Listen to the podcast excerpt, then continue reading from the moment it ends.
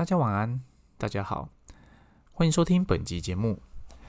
上一集节目有提到，呃，休假这件事情，就是说，哎，我觉得台湾人工作对于工作太努力了，哦，太少给自己放个假，或者也许有些人就是，呃，放假的时候会不知道自己要干什么。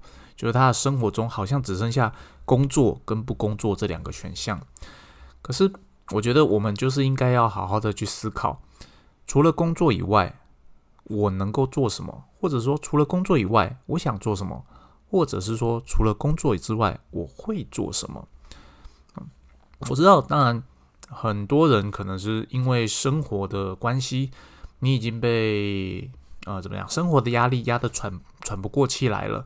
你必须从工作这件事情获取足以生活的资金来源，所以你觉得自己已经被压迫的不知道干什么了，因此你在工作中已经消耗掉你几乎所有的精力。那当你不工作的时候，你就会放空；当你有能力去工作的时候，你就会尽量的去工作哦，因为你想要从这样的状况中解脱出来哦。我觉得这是无可厚非的。每一个人都有不同的状况，但如果你的状况并没有这么的怎么讲紧迫，就是说你今天不工作，你明天可能就会饿肚子这样的状况下，其实我们还是有所选择的。就是说，除了每天你想的就是 working working 做事这件事情之外，你其实还是有其他的事情可以做的。那只是说，大多数的人哦，呃，就我的观察。啊，或者是说从听来的那边，大多数的人除了工作以外，剩下的事情就是消磨时间。那消磨时间这件事情其实是一件好事，因为它是帮助我们把我们的注意力从呃紧绷的工作环境中把它拉开，把它松弛掉，让我们可以面对下一份呃之后而来的工作嘛。也只是说这些时间，有些人选择就是啊。反正我就是下班，我就不想再想其他的事情了。但也有些人选择，我下班之后，与其做放松，我还想要做一些更多其他的事情。其实这都只是一个你个人的选择。你真的没有选择吗？你每天真的除了工作以外，你没有其他的时间了吗？你这些回家下班之后的休息时间，其实你有选择权，你可以选择要做其他的事情。而这些事情可能可以帮助你自己，让的未来可能更好。不论是运动让身体更健康，不论是学习一点东西，让自己在某方面的知识可以补强。当然，这并不是说你要去学习跟工作相关的哦，你可以去阅读一些你有兴趣的书籍，看一些你有兴趣的影集，或者是追踪一些 YouTube 哦，从中学习到一些知识那。其实我之前有写过一篇文章，是有关于。呃，阅读这件事情的，那阅读这件事情，就在我的观察底下，就是很多人在毕业加入职场之后，除非公司要求你去阅读一些呃书籍，这些书籍多半是跟工作有关的，否则呢，绝大多数人并不会主动的去想要吸收新的知识，他会学习到一个程度，当然是新人的时候，你一定会战战兢兢，但你会学习到一个程度。你的工作你觉得够用了，你就会停止学习。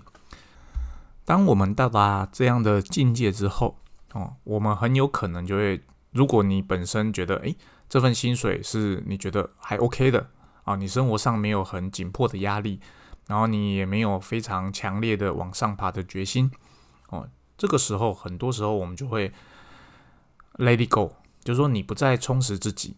哦，不再充实自己，不再不再让自己呃从多方面吸收更多的知识。这边指的多方面吸收更多的知识，并不是指说你一定要去阅读书籍，并不是。这边指的是一些除了你工作以外，哦，你想要让自己精进的事情。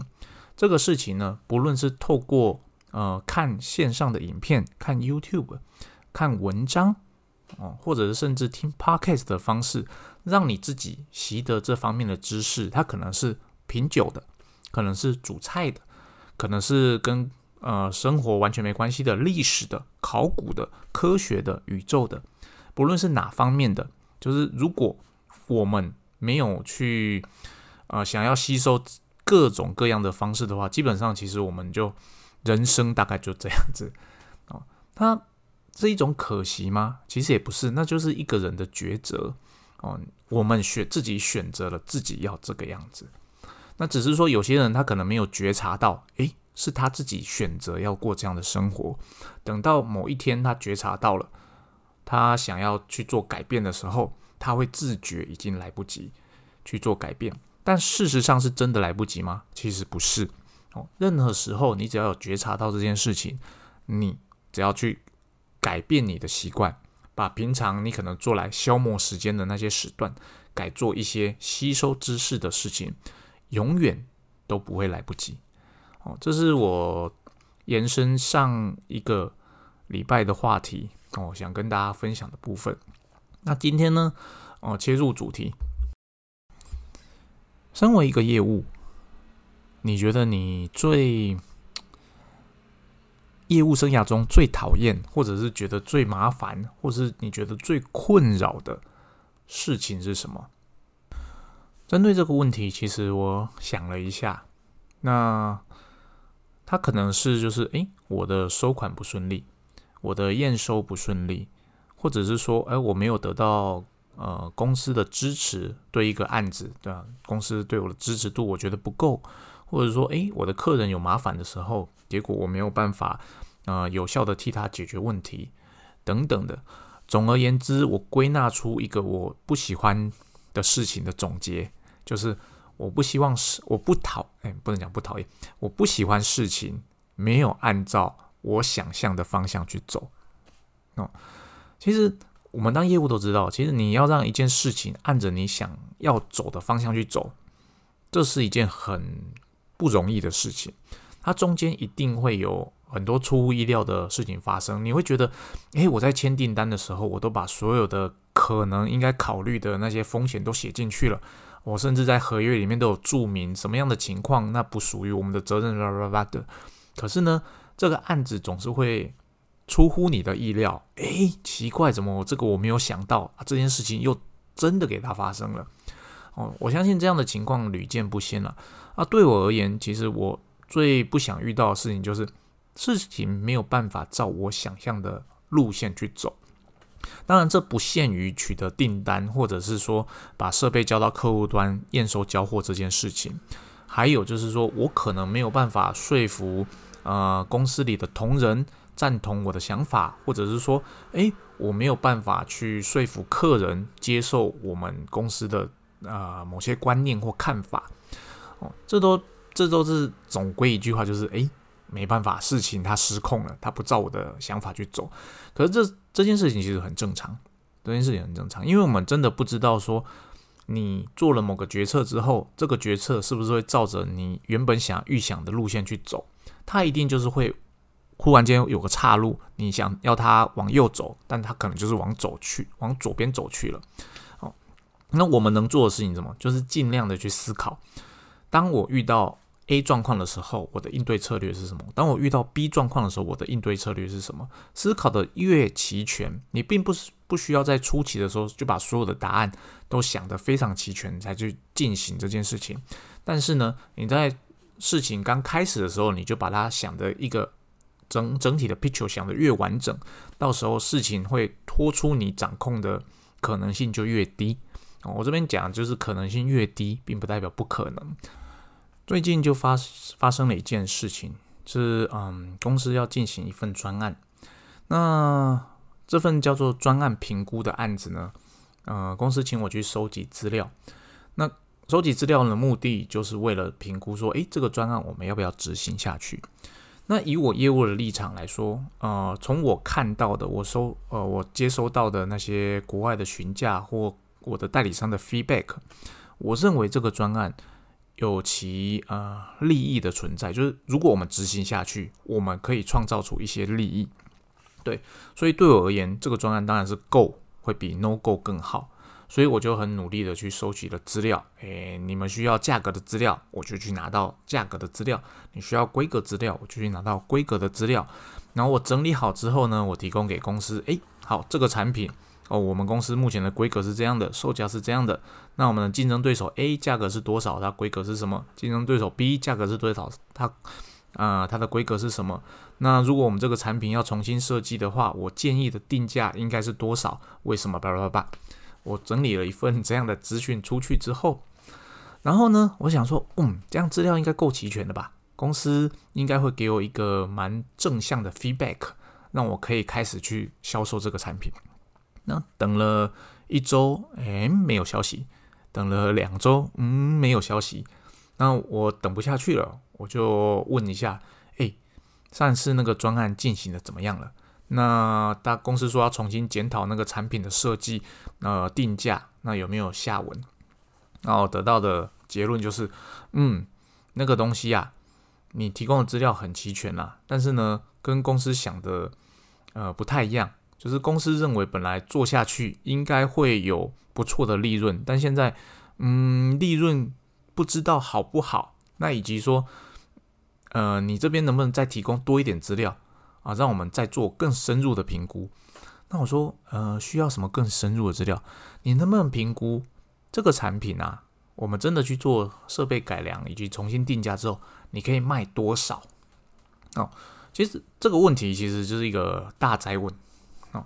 但是它是必须要去评估的，这没错。所以我想一想，嗯，确实这是一个好问题。所以我去做了，身为我业务主管的一个角度，我去做了一个评估，我去估算说，嗯，根据这个产品线它的定价，那以及我们现在有的销售的通路，我认为一年可能会是巴拉巴拉大概多少？然后就把这个资料重新整理之后丢出去。那过了一周，嗯。没有反应，过了两周没有反应，我又去追了。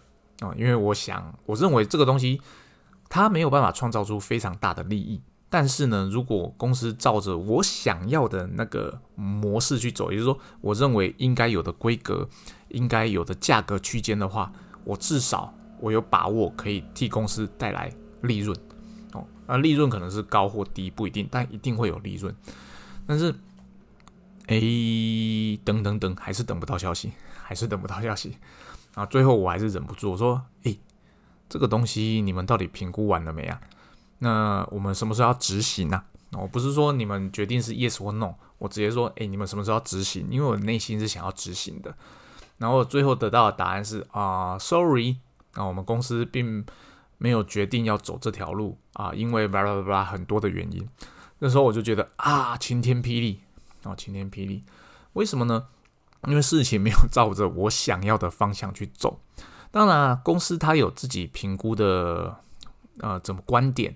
我是身为业务嘛，我评估的观点很简单，就是这个东西你给我，然后在我的我认为可以销售的区间范围内，我可以卖出去，替公司创造营收，这是我的观点。但是从公司营运的观点，他会从不同的角度去看，他会说，嗯，这个东西也许真的可以创造营收，但是呢，它值不值得我们投入这个心力去把它做出来？然后以及说，你评估出来的那个价格带，公司有没有能力去把产品做进去那个价格带里面？那以及我们花了这么多心力之后，后面带来的利益相对来说的比例有多少？它的 ROI 会是多久？公司会看这些东西，好看这些东西，以及公司会看他们现在有没有那个能力，就是去做。那以及说，现在是我们业务推这个产品是有时机点的嘛？就是说，哦，也许公司有这个能力去做，但是呢，时间会比我们预想的更久，所以他想一想，干脆就不做了。哦，所以从不同的面向去评估，它可能会有不同的结果。但对我而言，我觉得。我们毕竟是身为业务嘛，我觉得啊很失望，因为少了一个产品线可以贩售。但是同样的也能够理解，好，就是说公司不做这个呃的决定，是经过另外一个角度的深思熟虑，所以决定说不要朝这个方向去走。诶，我们也能理解。那其实我有些时候最讨厌的就是说，你决定不做了，但你不告诉我为什么。我相信。听众们可能有遇过这样的状况，诶，你满怀期待的提出了一些建议给公司，但是公司却没有任何的 feedback，或者说公司给你的 feedback 是 no，但不告不告诉你为什么。哦，其实这是我觉得呃是非常讨厌的一件事情。所以以我的个性来讲，我就会追根究底去问为什么坏坏坏坏坏。等到那个答案告诉我之后，我就哦好吧，哦不论那个答案我接不接受，毕竟那个就是答案。我需要的是一个事实，而不是空洞的问号。哦问号，嗯这是我在职业生涯中其实统总归一句啦。我不喜欢事情不照着我想好的方向去走，但是呢，啊，如果事情没有照着我想要走的方向去走，其实我也是有能力把它处理的比较好，然后比较好。我觉得这就是我的怎么讲价值所在吧，啊，价值所在。哦，以上就是今天想跟大家分享的内容。如果你有兴趣跟我分享说，诶，你在职涯中。遇过最讨厌的事情，so far 就是你你在业务生涯中遇过最讨厌的状况是什么？也欢迎你跟我分享，我也想知道说，诶，每个人遇到的状况是不是都不一样呢？那如果不一样的话，诶，我觉得我也可以从中学习到一些啊，你到底是怎么样遇到？你在什么样的情况下遇到这样的难题？然后你用了什么样的方式去解决它？我觉得透过这样的交流的方式。可以让彼此都成长。那以上就是今天的内容，谢谢大家，拜拜。